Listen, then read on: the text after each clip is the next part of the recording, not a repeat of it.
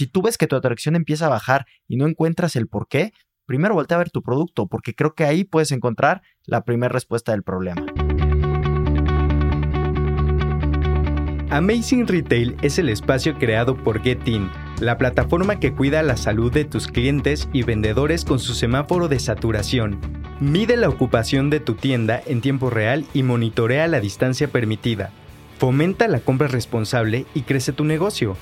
Solicita un demo en contacto.getin.mx. Para más información, entra a getin.mx y contáctanos. Recuerda que la información es poder. Bienvenidos a Amazing Retail. Yo soy Anabel. Y yo soy Francisco.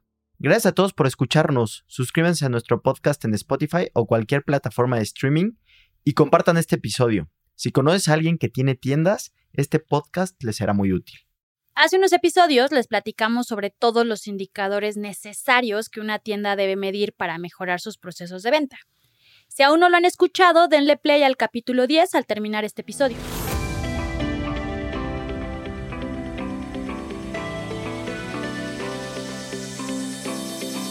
En este episodio hablaremos sobre algunos ejemplos de actividades que han hecho algunas marcas para aumentar el porcentaje de atracción, ya que nos estuvieron escribiendo mucho preguntándonos qué tipo de estrategias están haciendo las tiendas para meter más gente.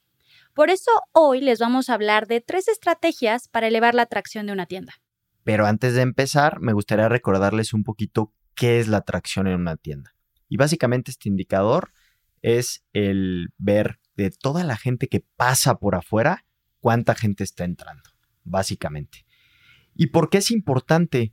Porque justamente este indicador es el que te ayuda a empezar a medir las campañas de marketing que estás haciendo. Antes era muy difícil medir si eran exitosas o no, y solo se medían con ventas.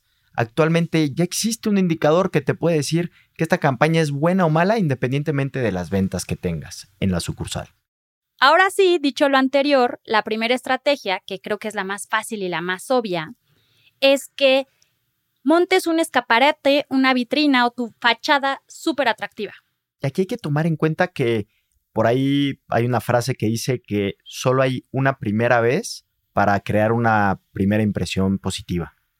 Entonces, tomando esto en cuenta, creo que la primera impresión que se lleva la gente de tu tienda es importantísimo, independientemente de que no sea obviamente la primera vez que pasen por ahí, pero si yo volteo y veo todo sucio, pues ni siquiera me dan ganas de entrar. O sea, al final de cuentas tengo que cuidar todos los detalles de la fachada, como bien mencionas, desde que el logo no esté fundido, que no le falte una letra, que no esté el vidrio sucio, que no haya cajas en la puerta, etcétera. No hay N cantidad de ejemplos que les podemos dar de cosas que no se tienen que hacer y que muchas veces damos por hecho y no cuidamos. Y algo súper importante, Frank, es mostrar los productos más relevantes los que son los más atractivos. La verdad, adicional a esto, el producto es el que te llama, es el que te hace voltear a ver y te dan ganas de entrar a la tienda. Entonces es bien importante rotar los productos y siempre tener en exhibición los que son los productos estrella. Sí, aquí el, producto tiene que ser el, actor principal del show. Entonces, ¿qué es lo que quieres comunicarle a, la gente que pasa por tu tienda? Pues, ¿qué es lo que estoy vendiendo? Y, cuál es mi, producto estrella. ¿Para qué? Para hacer que volteen y que se metan a la tienda. Sobre todo hay un caso muy en particular que recuerdo de un cliente que tenía en sus vitrinas pegados stickers muy grandes, lo cual no permitía que la gente que pasaba viera el producto. En el momento en que quitó esos stickers en algunas tiendas, se vio como la conversión de atracción subió. Evidentemente la gente veía el producto y ya le interesaba entrar. Entonces, Ahí se dio cuenta en que él pensando que al poner el sticker iba a ayudar para meter gente, fue totalmente lo contrario. Sí, porque aunque los stickers sean de promociones súper llamativas, pues le estás quitando todo el punch a tu tienda del producto, ¿no?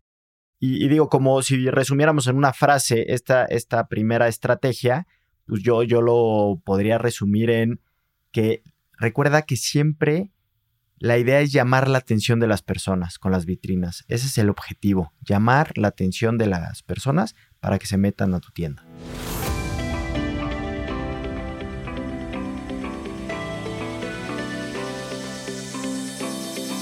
La segunda estrategia, Frank, es llevar gente desde el mundo digital, desde las redes sociales hasta la puerta de tu tienda.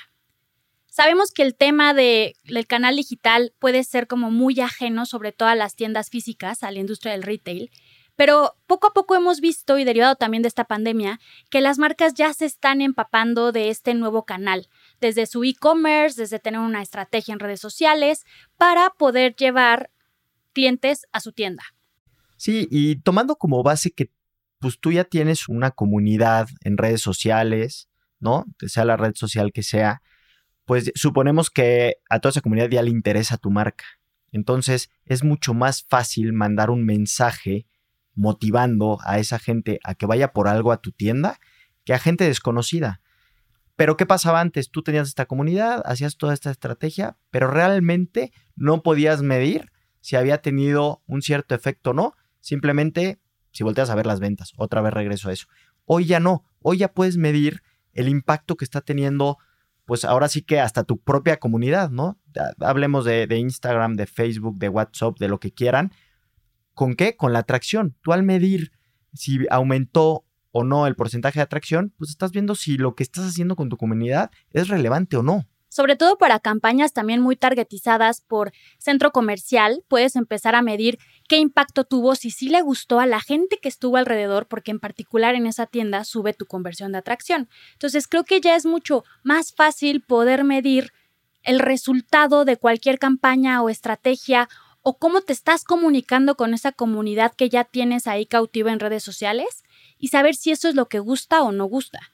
Y también otra estrategia que estamos viendo que, se está realizando es que no se ven por separado ni tanto la tienda online como la tienda física, sino que ya conviven, ¿no? Una estrategia por ahí también que varios clientes nos han contado es que tú puedes comprar en la tienda online y está la opción de ir a recoger el producto a la tienda física. ¿Por qué es importante eso? ¿O a qué nos lleva? A poder adicionar más. Y ahí hay que hacer una buena labor de venta, ¿no? el personal de tienda para convencerme de llevarme algo más. Pero ya empiezan a convivir estos dos tipos de tienda, ¿no? La online y la offline. Sí, es bien importante que ahora vean la experiencia empieza desde el mundo digital y va a terminar en, el, en la tienda física, en el mundo físico. Entonces, hay que verlo como un todo, si es importante recalcar esto, y medirlo.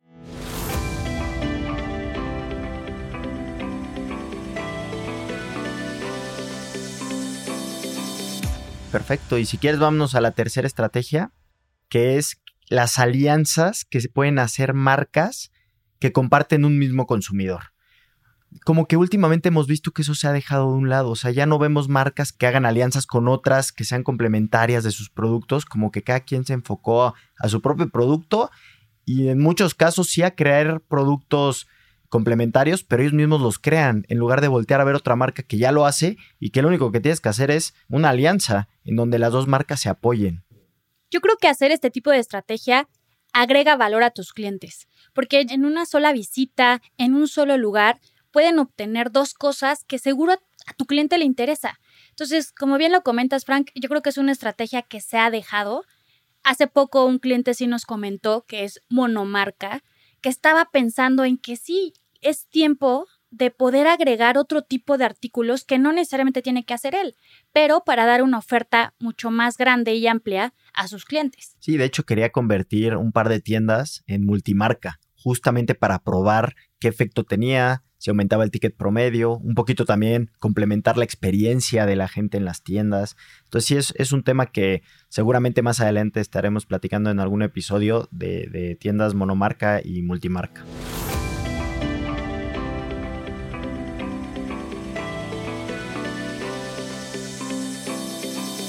Ya para terminar, Frank, creo que comúnmente se han realizado activaciones pero evidentemente por la situación en la que estamos viviendo hoy no se puede. Lo que les quiero dejar como mensaje final es, sean creativos.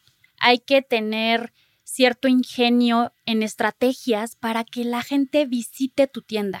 Entonces creo que es lo que los quiero invitar y sobre todo a medir, a medir qué sí funciona y qué no funciona. Sí, a mí me gustaría dejarles como mensaje final en que el producto es el principal actor y no lo descuiden preocúpense por innovar, que el producto siempre sea innovador, que el producto, sin salirse de lo que venden, pero que el producto sea el que llame la atención.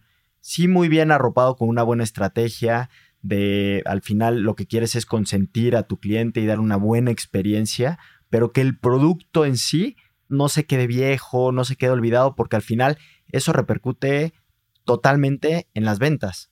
Y déjate en las ventas, de lo que estamos hablando hoy, en la atracción, que este indicador es el primero que se va a ver afectado. Entonces, si tú ves que tu atracción empieza a bajar y no encuentras el por qué, primero voltea a ver tu producto, porque creo que ahí puedes encontrar la primera respuesta del problema.